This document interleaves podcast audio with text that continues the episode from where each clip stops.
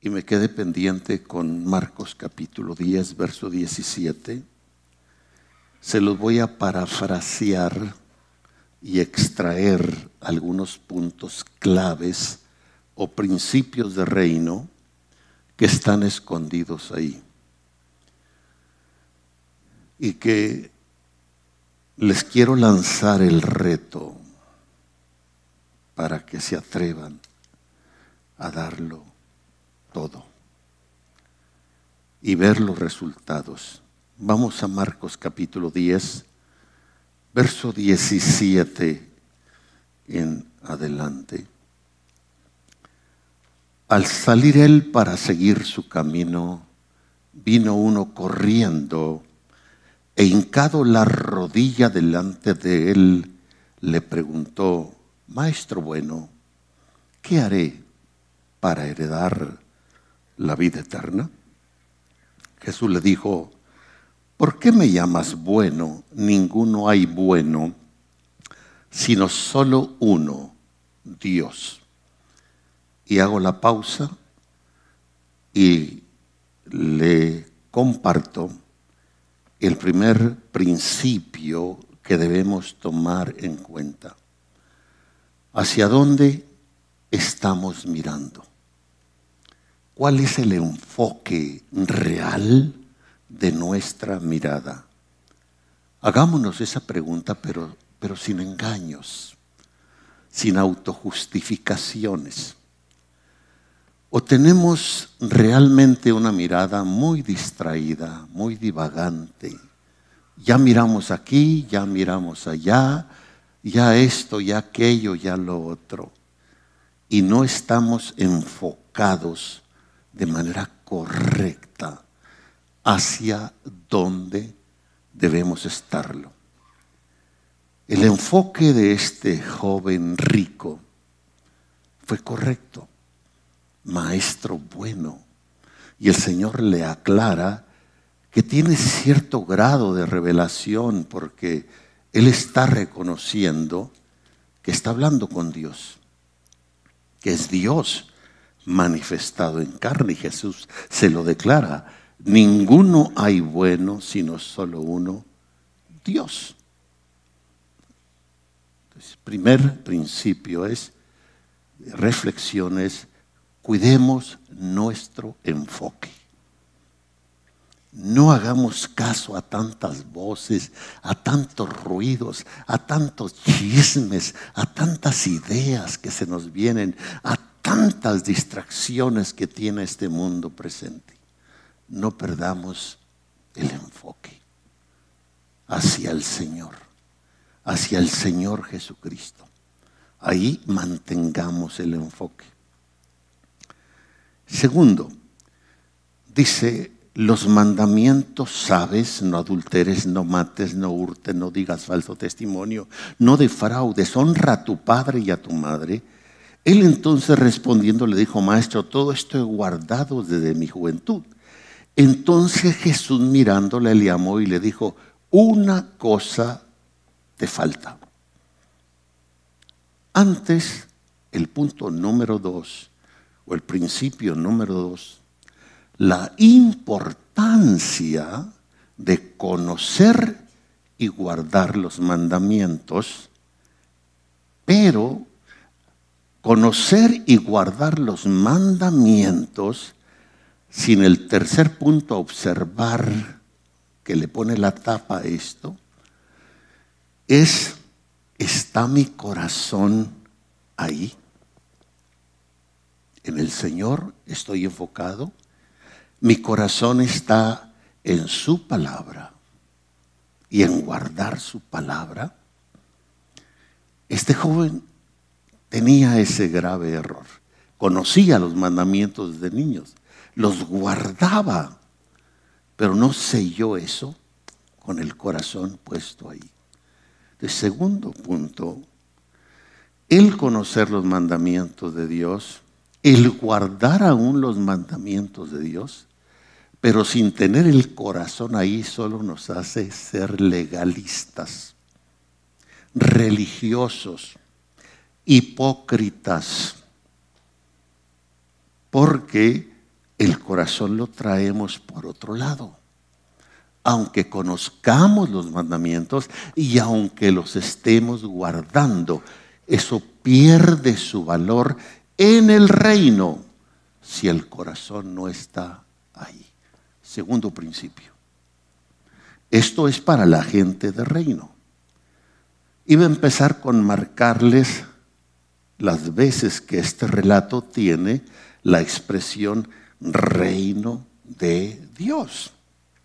Y lo que está al lado, íntegramente, tiene que ver con principios de reino. Entonces, ¿hacia dónde estoy mirando? No de manera ligera o pasajera, sino una contemplación fija, permanente. ¿Cómo estoy guiando mi vida? En base a los mandamientos de Dios, los cuales no solo los escucho o los leo o los escudriño, no, los encarno, los vivo y además mi corazón está ahí. Ese es el segundo principio para la gente de reino. Y después vamos a ver los poderosos resultados. Cuando el Señor le dijo, una cosa te falta, ve, vende todo lo que tienes. Dicho en nuestra aplicación, pudiéramos leer así, renuncia a todo lo que tú eres y a todo lo que tú consideras que es tuyo. Ah, eso como que suena todavía un poco más difícil. Si yo, yo soy realmente gente de reino, voy a renunciar a todo lo que yo soy y a todo lo que yo creo que es mío. Renuncio. En una, dos y tres ocasiones yo he tenido que hacer eso. En un momento de mi vida renuncié aún a mi matrimonio y a mi familia. No sé si mi esposa recuerda esa experiencia. Yo estaba orando y orando pidiéndole a Dios dirección para tomar decisiones y tenía que dejar el trabajo material porque tenía tanto trabajo espiritual ya que hacer y tenía que quedar en algún lado. ¿Me dedico por completo o sigo trabajando en lo material? Ganaba muy bien. Podíamos comprar casi lo que quisiéramos y tenía ahorros. Y esa vez le hablé a mi esposa le dije, corazón, voy a dejar el trabajo, me voy a dedicar tiempo completo. Y la pregunta de toda mujer, ¿y cómo vamos a vivir? Dije, no sé, no sé. Si no tenemos que comer, ¿será que ni eso merecemos? Si nos cortan el agua, si nos cortan la luz, ¿será que ni eso merecemos. Ella se fue, y perdón que diga esto, corazón, y no sé si lo recuerda. A mí se me olvidan por igual las cosas, pero eso por algo me lo trajo el Señor ahorita. Y en ese momento que ella se fue y me dijo, no, en mi corazón empezó la lucha. Señor, yo no te voy a fallar a ti. Tú me llamaste a esto. Esto es mi vida. El llamado es peor que la sed, peor que el hambre, peor que el sueño. Tienes que satisfacerlo, atendiéndolo. Y dije, y es la primera vez que mi esposa escucha esto, si voy a perder mi familia por ti, en este momento renuncio a ello y te la entrego y yo te sigo a ti. eso es darme todo. Todo. Ve, todo lo que tienes. Renuncia a ti y a todo lo que tienes. Esa es una parte que solo la gracia de Dios nos puede ayudar. Mata el yo, muere a sí mismo, ríndeme todo lo que tú eres y todo lo que tienes. Ese es el tercer principio de reino que está aquí escondido y sígueme. O sea, eso implica permanencia. Implica que no es por un día, ni por dos días, ni por tres días. Es lígate a eso y así vas a vivir pase lo que pase. Yo te voy a probar porque eres mío y voy a hacer de ti lo que yo quiera y tú tendrás que aguantar. Y habrá momentos, como dijo David, aunque ande en valle de sombra o de muerte, que parece que vas solo, pero no estás solo. Tienes que creer en fe que Dios está ahí en el asunto, que todo se lo has rendido a Él, tomando tu cruz. No importa lo que tengas que sacrificar. Es todo. Porque Dios así es. Es todo o nada. Y se lo pongo esto a nivel humano. ¿Qué mujer quiere casarse con un hombre que no lo va a rendir todo a favor de ella? ¿O qué hombre se va a casar con una mujer que no está dispuesta a rendirlo todo? Todo. Y qué curioso que lo hacemos para los hijos, lo hacemos para el esposo, para la esposa, lo hacemos como los mafiosos allá afuera, lo hacen por dinero, lo hacen por la mujer, lo hacen y nosotros por Dios. Somos unos mediocres. Nos damos en porciones y Él está pidiendo todo. Vende todo, renuncia a todo lo que tú eres y todo lo que tú tienes y que crees que es tuyo. Ay, Dios mío, sígueme y toma tu cruz. El afligido por esta palabra se fue triste porque tenía muchas posesiones. La deducción es clara. El corazón de este joven no estaba en Dios, no estaba en sus mandamientos, esos mandamientos que conocía y que vivía, su corazón estaba en el ídolo llamado riquezas. Y el Señor quería quebrarle el ídolo porque Él es experto para quebrar ídolos. Entonces Jesús mirando alrededor dijo a sus discípulos, cuán difícil mente entrarán en el reino de Dios los que tienen riquezas.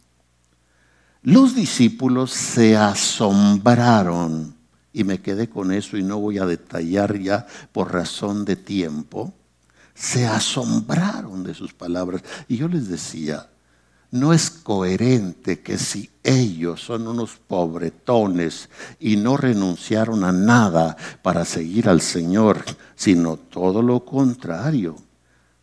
Ellos y sus familias eran familias que tenían recursos y renunciaron a la familia y a los recursos. Entonces, ellos se asombraron Tal vez pensaron en sus familias que se quedaron con las riquezas, con los recursos. Y por eso más adelante hacen la pregunta que sigue. Los discípulos se asombraron de sus palabras, pero Jesús respondiendo volvió a decirles, hijos, cuán difícil le es entrar en el reino de Dios a los que confían en las riquezas. Dios quiere enseñarnos a confiar en Él, a depender de Él. no en el estanque, como lo predicaba ahorita el apóstol Carlos Vélez. Ahora, más fácil es pasar un camello por el ojo de una aguja que entrar un rico en el reino de Dios. Note otra vez que está relacionado el relato con el reino de Dios, con entrar y cómo se entra. Y entonces ellos se asombraban aún más. Repito, sería incoherente que ellos se asombren y aún más. Si ellos son unos pobretones, si ellos no, no, renunciaron a nada, si sus familias están en la miseria. No, es precisamente porque venían de familias ricas. Si no, esto sería incoherente. Entonces mirándolos dijo, para los hombres es imposible, mas para Dios no, porque todas las cosas son posibles para Dios. Entonces Pedro comenzó a decirle, he aquí nosotros lo hemos dejado todo. Si Pedro no tenía nada y era un pobre pescador de anzuelo, ¿para qué dice Pedro esas palabras? Sería una incoherencia. Y el Señor está hablando de riquezas y de ricos. Y Pedro está diciendo, nosotros lo hemos dejado todo, todo. Este es un año muy decisivo. Lo que viene a partir de este año es muy decisivo. Y precisamente habremos de mostrarle a Dios cuál es la ración de nuestra entrega, cuál es la porción de nuestra entrega. ¿Es todo por el todo? Todo lo que yo soy, todo lo que yo pueda poseer, todo lo que yo estime ser mío, le digo, Señor, ahí está, úsalo. Y tener que probarlo cuando Dios te lo dice y cuando Dios te lo pide. No es asunto de filosofar, de cuestiones ideales, de idealismos. Lo hemos dejado todo y te hemos seguido. Dejarlo todo, renunciar a todo, dejarlo todo y seguir al Señor. Ahora, ¿no te parece una contradicción? Pero es el vocabulario del rey y del reino. Verso 29, respondió Jesús y dijo, de cierto, de cierto os digo, que no hay ninguno, diga conmigo ninguno, que haya dejado casa o hermanos o hermanas o padre o madre o mujer o hijos o tierras por causa de mí y del Evangelio. La causa es Él. El efecto somos nosotros de esa causa. Y luego dice, que no reciba cien veces más ahora. Qué loco. Me hace renunciar a todo y cuando yo le pruebo que lo amo y que Él viene a hacer todo, ya yo soy nada, entonces Él me va a entregar cien veces más de todo aquello de lo cual yo renuncié. y note, ahora, en este tiempo, Aleluya. Casa, hermanos, hermanas, madres, hijos y tierras con persecuciones. Y en el mundo venidero, la vida eterna. La certeza de la vida eterna. Pero me parece así medio, medio simpático que el rey nos diga ¿Quieres ser parte del reino? ¿Quieres eternidad conmigo? Renuncia a ti mismo y renuncia a todo lo que tú crees que es tuyo, porque yo no lo necesito. Yo sobreabundo en riqueza. Renuncia a todo. Cuando lo hayas hecho y me lo hayas probado, ahí te van cien veces más de lo que renunciaste. Y la garantía de la vida eterna. ¿Nos animamos? ¿Tomamos el reto? ¿De veras? Hago una pausa y luego le seguimos. Quiero invitar para ello que estén aquí en la plataforma los profetas de casa. Ah, miren, es problema de los que no creen, no es mi problema, porque yo lo sé, yo lo creo, yo lo vivo. Alguien pudiera quizá juzgar a estos jóvenes ¿Qué profetas van a ser? Le pido que no blasfeme. Al hablar así, usted es un ignorante y se lo digo con toda certeza. El ministerio apostólico y profético no se designa por sí mismo. Es una elección divina muy especial y esto lleva un proceso y yo conozco el proceso de estos jóvenes. Y sé, por gracia de Dios, lo que cada uno tiene y en lo que cada uno y cada una ha sido llamado. Hace no muchos años, el Señor me dijo, tiene que venir un avivamiento final antes de mi retorno a la tierra.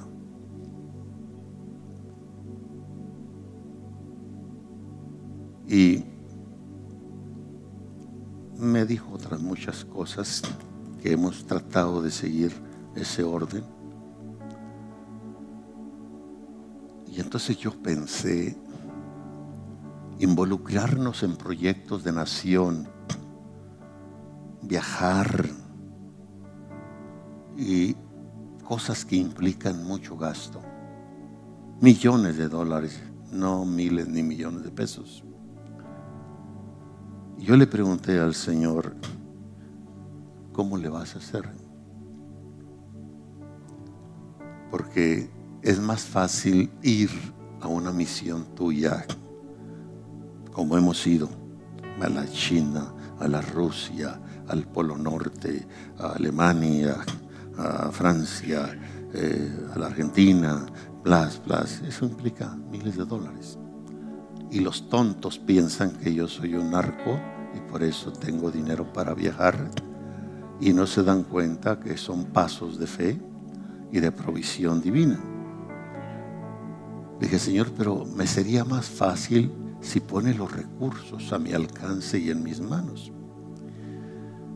Y entre las cosas que me dijo, no te preocupes, yo he empezado a levantar dentro de mi pueblo hombres y mujeres con visión de reino, empresarios, empresas de reino.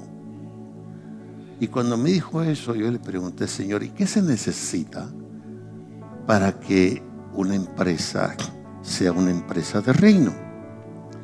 Tres cosas muy sencillas, me dijo. Primero, que me consagren la empresa a mí, que renuncien a ella, lo que acabamos de decir, que no la estimen que es de ellos, que la empresa es mía. Entonces, que me la consagren. Segundo, al consagrármela, ellos tienen que renunciar a la empresa, entender que no es de ellos, que es mía. Y tercero, La única manera que yo puedo tener compromiso con esa empresa es que la empresa tenga compromiso conmigo. Y yo dije, Señor, ¿y cómo es eso? Dice, mira, el empresario por lo regular, él, por razones sabias y administrativas, se asigna un salario, como lo tienen los empleados, etcétera. Y ellos, si son cristianos o miembros de una iglesia, diezman de ese salario. Pero si la empresa es mía, ¿por qué la empresa no diezma? Lo menos que tendrá que hacer esa empresa es diezmar también ella de las utilidades y traérmelas aquí. Y ese dinero será usado para las naciones. Y yo dije, Señor, ¿y dónde están esos empresarios? Pero como este es un asunto de Dios, yo sé que Dios está levantando a esa gente. Aquí mismo hay gente que Dios ha inquietado en esto. Es más, perdonen que les diga que hasta se pongan de pie para que no me suben que estoy loco o tonto. Hay aquí empresarios que tienen esta mentalidad de la que estoy hablando, que el Espíritu de Dios ha inquietado. Si es así, pónganse de pie, por favor.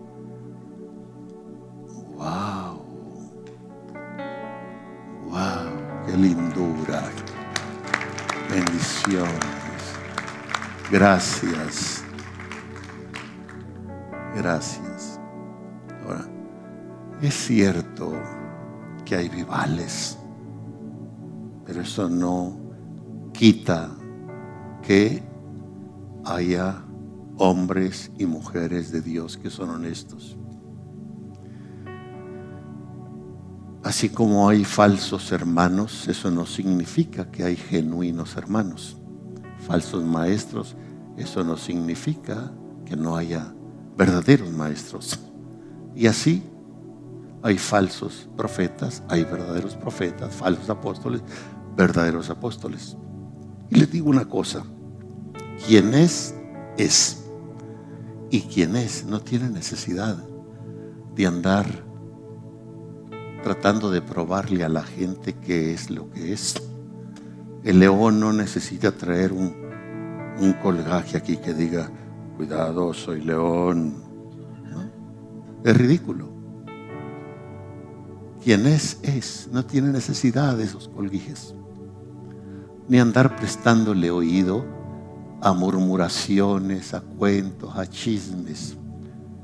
Se está tan ocupado en llevar a cabo el trabajo de Dios que no hay tiempo para eso. Antes de cerrar con algo más sobre finanzas de reino, entre esas experiencias que hemos tenido, y perdón que, que tengo que decir esto, es más, creo que cuando empecé este año, antes de empezar, yo les dije que iba a empezar a decir algunas cosas que, que son experiencias muy personales, privadas, y que regularmente no las cuenta uno. Ah, lo voy a decir en el nombre del Señor. Quizá habrá pasado cinco semanas, seis semanas, que agarré a estos jóvenes y les dije, vámonos a la montaña a orar. Y nos fuimos y nos encerramos allá tres días y tres noches a orar primer día las experiencias que tuvimos venían de Dios, pero no eran en la dimensión que las esperábamos. El segundo día, después de ocho horas de estar orando, nuestro cuarto tembló, tembló literalmente, abrimos los ojos así como, como decir, ¿qué está pasando aquí? Y en el temblor aparece un ser angelical. No tuvimos que preguntarle el nombre. Él dijo, soy Gabriel. He venido a traer un mensaje. Y nos entregó el mensaje. Pero entre esas cosas, y, lo menciono porque para mí mismo son evidencias de que nos estamos acercando a cosas muy interesantes. Yo tenía años pidiéndole a Dios por una experiencia que tuve una vez que tenía muchos días encerrado orando y pidiéndole Dios dirección para hacer mi agenda del año, mis compromisos del año. Y el Señor me dijo, ¿te has preguntado qué es y debe ser la prioridad o las prioridades en tu agenda? Sentí que me sofocó, como que me pegó un gancho, así en términos boxísticos al hígado. Dije, buena pregunta, pero la segunda fue como un remate al yo nuestro, dijo. Y después que tengas la respuesta, me preguntas a mí cuál es mi agenda. Porque es probable que tú tengas una agenda y no es propiamente mi agenda. Entonces tú tienes tus proyectos, pero no son mis proyectos. Tú tienes tus compromisos, pero no son mis compromisos. Tú tienes mis planes, pero no son mis planes. Tú llevas tu rumbo, pero no es el que yo te he marcado. Y me quedé. Que le dije, Señor, dame tu agenda. Quiero conocer tu agenda renuncio a la mía como ha renunciado a otras cosas. Tuvieron que pasar años por los tiempos de Dios. Y esta vez en el camino, cuando íbamos a la montaña, ellos son testigos, les dije, mi espíritu lleva la expectativa que el Señor me va a dar la agenda, la agenda de Él, que yo pueda ver y gracias a Dios que no la dio. En esa agenda de Dios, el mes de febrero es marcado como el mes de semillas en plural. No dice semilla, semillas. Y creo que se los compartí ya. Pero hay otras fechas ahí marcadas también. Y tienen números que hay que orar, que, llegue esa revelación. Que, que indica eso? No queremos cometer errores, no queremos fanfarronear con eso, es muy serio. Y ahí les dejo el lugar a ustedes.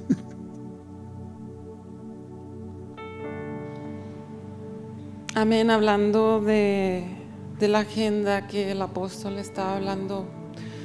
Yo voy a hablar de una fecha que fue marcada, que en este mes, como dijo el apóstol, es un mes de semillas.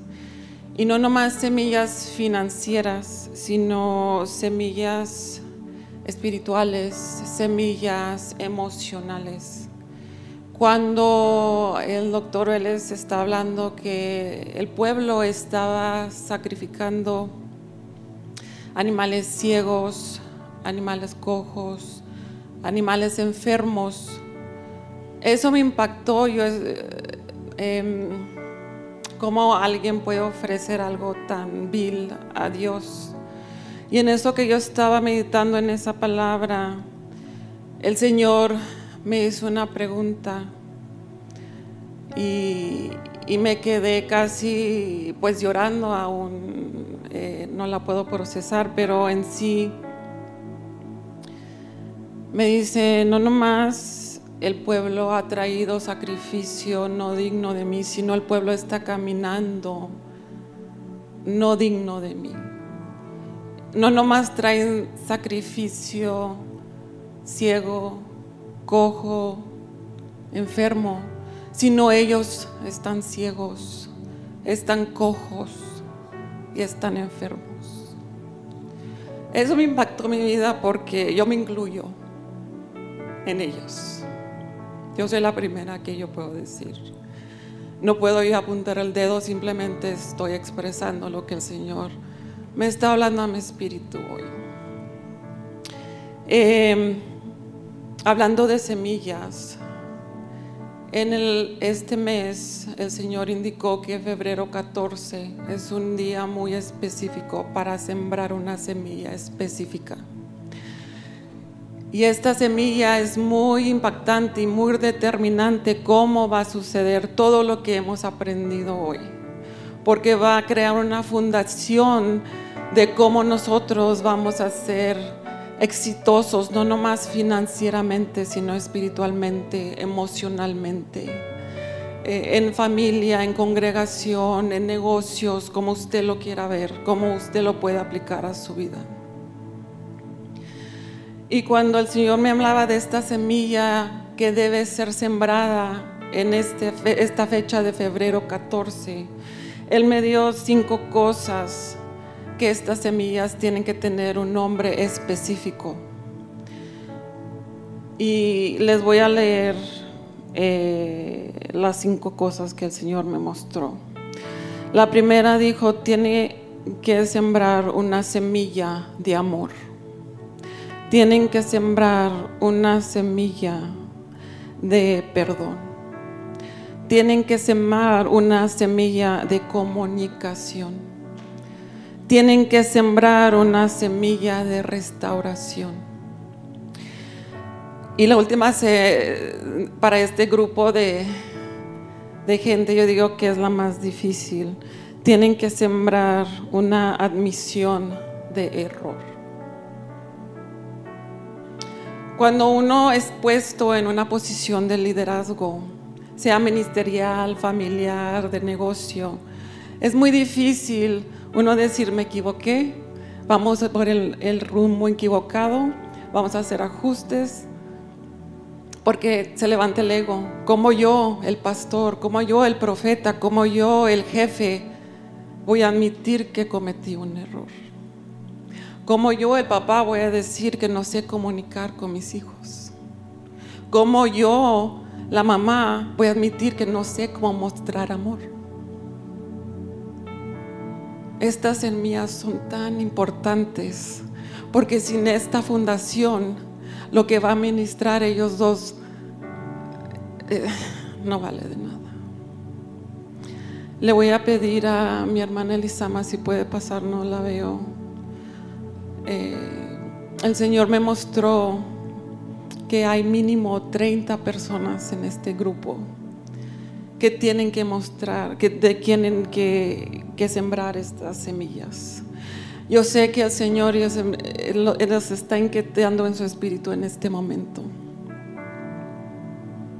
Su corazón comienza a latir un poquito más su espíritu comienza a sentirse incómodo, porque yo sé que el Señor le está poniendo una persona, una congregación, un pastor, un hijo, una hija, un negocio donde usted tiene que sembrar una semilla como que la yo mencioné. Cuando usted venga con un corazón dispuesto a sembrar esta semilla, el Señor va a cumplir su promesa en su vida. Una pregunta me hizo el Señor. Yo quiero que se las hagan ustedes. ¿Puedo confiar en esto poquito? El Señor está preguntando que si nos puede confiar en esto poquito. Llamo esto poquito porque si es poquito por todo lo que el Señor tiene para nosotros. Yo me tengo que preguntar, ustedes se tienen que preguntar, ¿el Señor puede confiar en mí? En lo poquito? Si titubeamos, si la pregunta es automáticamente sí, entonces hay un problema.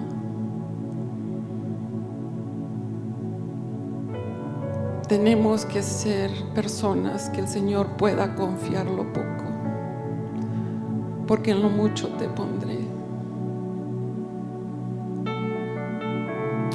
Aquí mi hermana Elisama tiene 30 sobres una persona que quiera sembrar una de estas semillas, una semilla de amor, una semilla de perdón, una semilla de comunicación, una semilla de restauración, una semilla de admisión de error. Quiero que vengan y agarren un sobre, se lo lleven con usted escriban el propósito de este sobre, qué semilla van ustedes a plantar. Y en febrero 14 yo quiero que vayan con esa persona, con esa congregación, con ese pastor, con ese hijo, con esa hija, donde quieran sembrar esta semilla y planten la semilla, que dé fruto, que tome raíz. Es tiempo de unificar el pueblo es tiempo de ver la bendición de Dios, pero la bendición de Dios no puede llegar si el pueblo está ciego, si el pueblo está cojo, si el pueblo está enfermo. No es por accidente que usted está aquí. Si una cosa se puede llevar de este Congreso, es que el Señor lo ama si no se lleva nada más. Y si el Señor lo ama, usted puede hacer más de lo que es.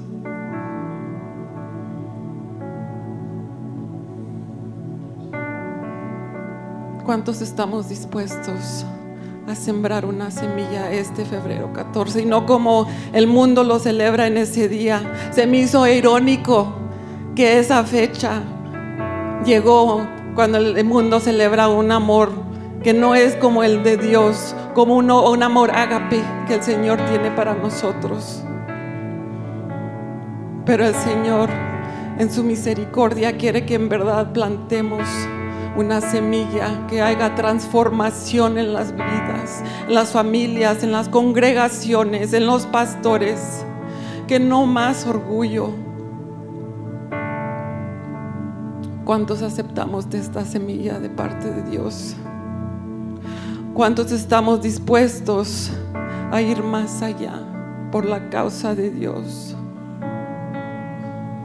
No es fácil ir y decir, yo me equivoqué, perdóname, yo hice, yo dije, yo no sé comunicar contigo, pero yo quiero aprender que un pastor se pare de frente a la congregación y se humille y es tiempo de restauración. Es tiempo. Así como dijo el doctor Vélez, ya, no quiero ver yo ir a otro pastor, otra congregación en ruina, porque no hubo uno esa humillación, esa entrega, esa admisión de error.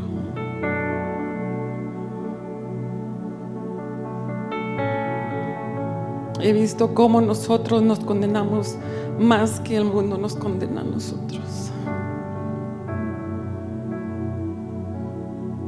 ¿Cuántos aceptan el reto de esta semilla? El Señor ve sus corazones. Y yo declaro en este momento que esta semilla va a dar fruto y que cada siervo y sierva que recibió este esta semilla la van a ir y a sembrar en esa congregación, en esa familia, en cualquier lugar donde tú les muestres, Padre. Y va a tomar raíz y va a dar fruto. Y después de ahí tú les vas a mostrar qué paso seguir para seguir en tu bendición y en tu dirección. En tu nombre establecemos esta semilla activada. Amén y amén.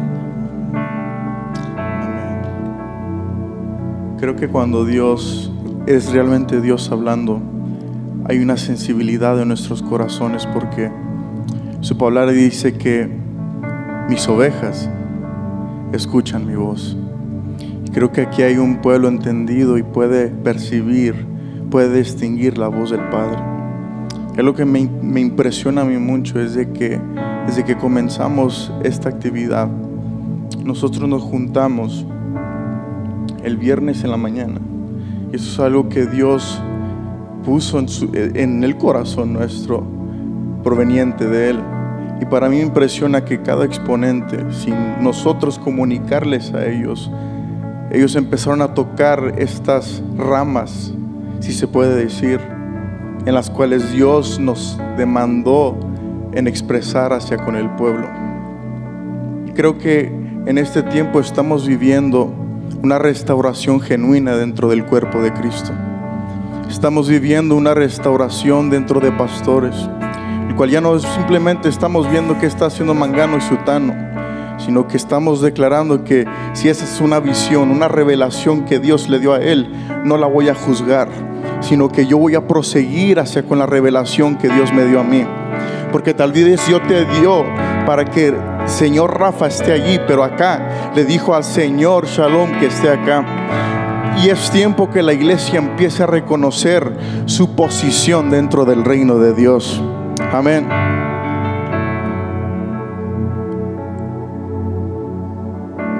Aquí hay un grupo de personas y se nos habló.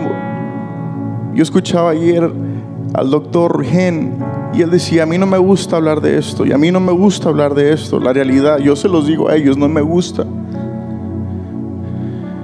Pero si es algo que Dios lo pone, yo lo hago. Y es de que, que hay un grupo selecto de personas que en este tiempo, el, día 16, 16 de febrero, vamos a sembrar semilla en el dar. Puede ser una persona que Dios va a poner en tu espíritu o ya la puso. Tal va a ser un siervo de Dios que Dios va a poner en tu espíritu, en tu corazón. O vaya, puede ser tu pastor, tu autoridad. Porque fíjate que no es curioso que muchas de las veces estamos adorando y admirando a, gente que ni siquiera se pone en la brecha por ti y por mí. Que estamos adorando a gente ya por YouTube y que ahora estoy con este porque este sí me da plataforma. Pero ¿quién está aquel el que boga por ti, el que ora por ti, el que cuando tú estás en necesidad tú sabes con quién ir? Y la palabra clave aquí es porque sabemos honrar. Y creo que el día de ayer y hoy se nos ha hablado extensamente de la honra. Que somos un pueblo que sabe honrar porque ese es un principio, un principio del cielo. Si yo quiero invitar, aquí está Miriam con nosotros y hay 40 personas que Dios designó que este 16 de febrero, fíjate, Así como dijo el doctor Vélez, no vamos a quitar, vamos a dar. Porque sabemos, fíjate, si algo yo he entendido en estos últimos años es de que Dios puede ver dónde realmente estamos parados, en dónde está nuestra billetera. Y si queremos empezar a ver un cambio, lo tenemos que empezar a hacer en liderazgo. Porque si no lo podemos hacer en el liderazgo, ¿cómo podemos exigir eso hacia con el pueblo? Pero como dije, Dios, Dios está restaurando su iglesia. Y eso es algo emocionante que en este tiempo Dios nos está levantando para que podamos ser ejemplo. No en lo, en lo mucho, sino acá, porque todo tiene un comienzo y ese comienzo es en las cosas pequeñas. Y estamos restaurando de las ruinas, de lo poco, y vamos a ver cómo Dios empieza a restaurar. Si yo quiero invitar a que estas personas se pongan sobre sus pies y puedan venir y decir, yo soy una de esas personas que yo voy a dar una semilla hacia con mi pastor, hacia con mi profeta, hacia con un hijo, una hija de Dios que Dios nos va a marcar en esta hora.